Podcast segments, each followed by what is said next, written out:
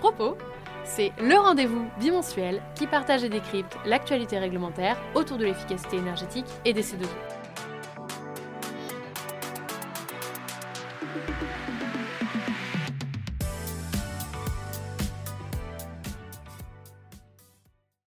Bonjour à tous et toutes et bienvenue dans ce cinquième épisode de Propos. Ce matin, je vais vous parler principalement des actualités du dispositif des certificats d'économie d'énergie, les C2E, actualités qui ont été nombreuses ces deux dernières semaines. En deuxième partie d'épisode, je vous partagerai également les dernières informations du secteur et je terminerai par évoquer les avancées du plan O six mois après son lancement.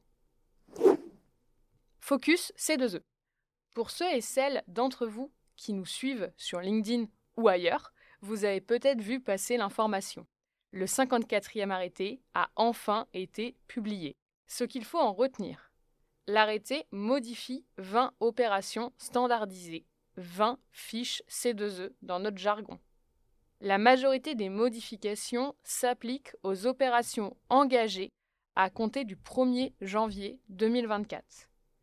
Seules les modifications des opérations bar TH 160 bar TH 161, BAT TH 146, BAT TH 155 et Inde UT 121 pour les travaux d'isolation de points singuliers ou de calorifugage sont d'ores et déjà applicables à toute nouvelle opération engagée.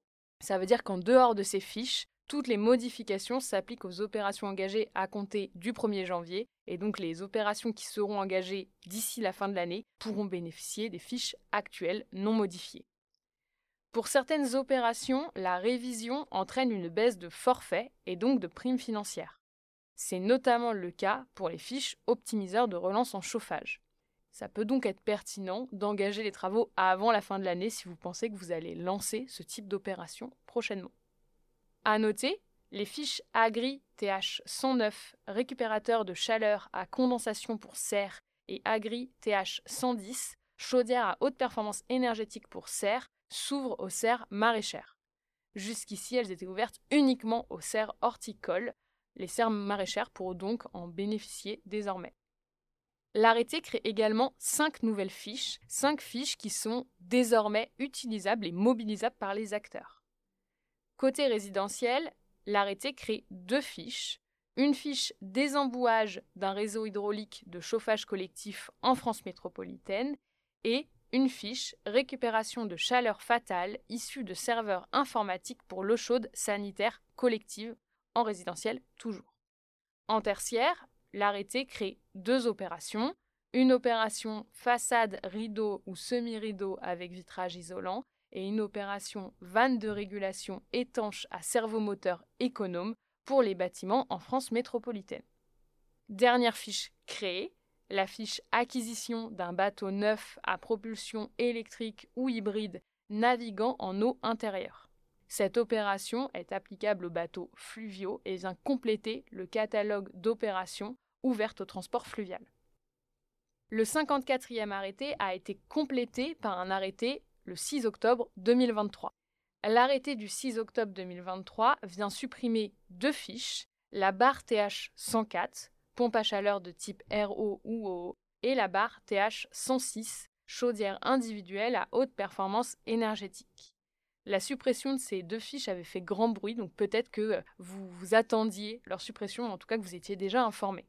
Ce qu'il faut noter, c'est que la barre TH104 pompe à chaleur de type RO ou OO est effectivement supprimée, mais que deux fiches viennent prendre le relais, une première pour les pompes à chaleur de type RO et une seconde pour les pompes à chaleur de type OO ou sol haut. Les évolutions de l'arrêté d'octobre 2023 entreront en vigueur le 1er janvier 2024. Donc si vous devez retenir quelque chose de ce que je viens de vous dire, c'est que les modifications entrent en vigueur pour la majorité au 1er janvier 2024. En complément, la lettre d'information C2E de septembre a été publiée. La newsletter mensuelle partage notamment le reporting des opérations engagées entre janvier 2022 et juin 2023. Entre ces deux dates, les opérations standardisées engagées devraient permettre de générer un volume d'environ 543 TWh CUMAC. À noter, plus d'un tiers des volumes attendus est lié à des bonifications C2E. Il y a des bonifications de plusieurs types. Ce qu'il faut comprendre de ça, c'est que les bonifications en général continuent à produire énormément de volume en cinquième période. Les principales opérations C2E engagées en cinquième période sont la barre TH104, la fameuse fiche qui va être abrogée et qui représente à date plus de 28% des volumes, la barre TH164, qui permet d'accompagner le financement de rénovation globale de maisons individuelles, qui représente plus de 8% des volumes, la barre EN101 qui valorise l'isolation de combles ou de toitures en résidentiel et qui reste dans le podium avec 5,6% des montants totaux de ces deux engagés, les fiches calorifugage en tertiaire et en résidentiel qui représentent à L2 10% des volumes et qui sont modifiées, et la fiche isolation de murs en résidentiel qui représente près de 5% des volumes. On note également le fait que la fiche GTB, gestion technique du bâtiment, qui est bonifiée et permet aux acteurs tertiaires d'anticiper les obligations du décret BAX, représente plus de 2% des montants totaux de ces deux classiques et précarité attendus. C'est donc une opération qui a très bien marché sur 2022 et 2023. Pour toutes les actualités autour du C2E, vous pouvez retrouver dans les ressources de l'épisode les articles qu'on a rédigés qui permettent d'aller plus loin et d'avoir une trace écrite de ce que je vous raconte. Grand angle. D'après plusieurs institutions, la BEI, la BCE et l'AIE, l'Europe doit augmenter son soutien financier à la transition énergétique. D'après leur conférence commune, l'Europe doit augmenter le budget annuel alloué à l'électrification de l'industrie, des bâtiments et des transports, ainsi que les budgets alloués aux réseaux et carburants à faible émission.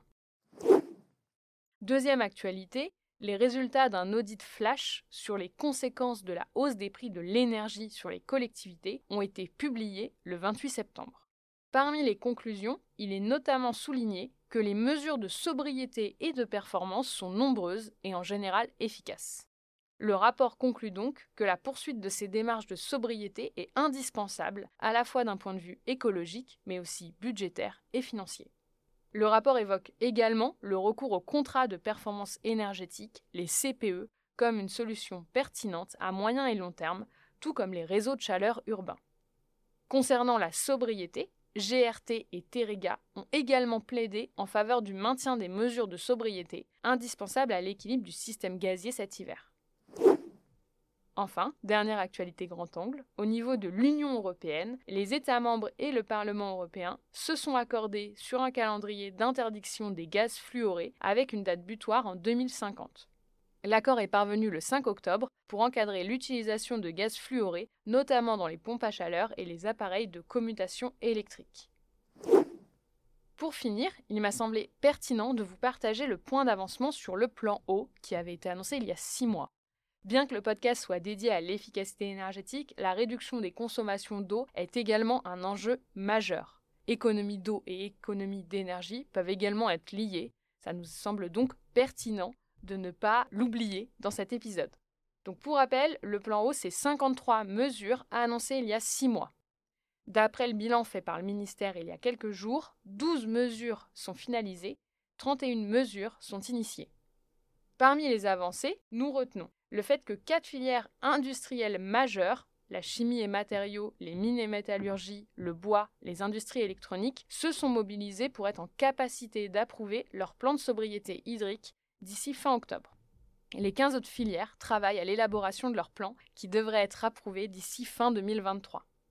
Deuxième avancée, le lancement du défi sobriété moins 10% d'eau lancé par la secrétaire d'État chargée de la biodiversité et Amorce pour encourager les collectivités à réduire de 10% les prélèvements en eau relatifs à leur patrimoine et services publics dès 2025.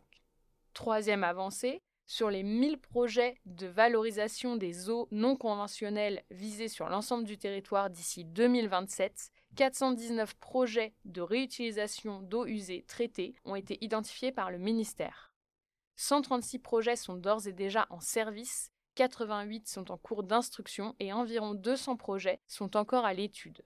Les premières évolutions réglementaires pour faciliter cette utilisation ont eu lieu avec le décret du 29 août 2023. Plusieurs autres textes devraient également paraître, notamment un texte propre à l'industrie agroalimentaire qui est fortement attendu par les acteurs. Dernière avancée qu'on voulait vous partager, l'augmentation effective du budget des agences de l'eau et de leurs effectifs, ainsi que la reconduction du fonds vert pour 2024, afin d'aider les différents acteurs, et notamment les collectivités, à atteindre leurs objectifs d'économie d'eau et plus globalement de transition écologique. J'espère que cet épisode vous a plu et je vous souhaite une très belle journée. À bientôt sur Propos!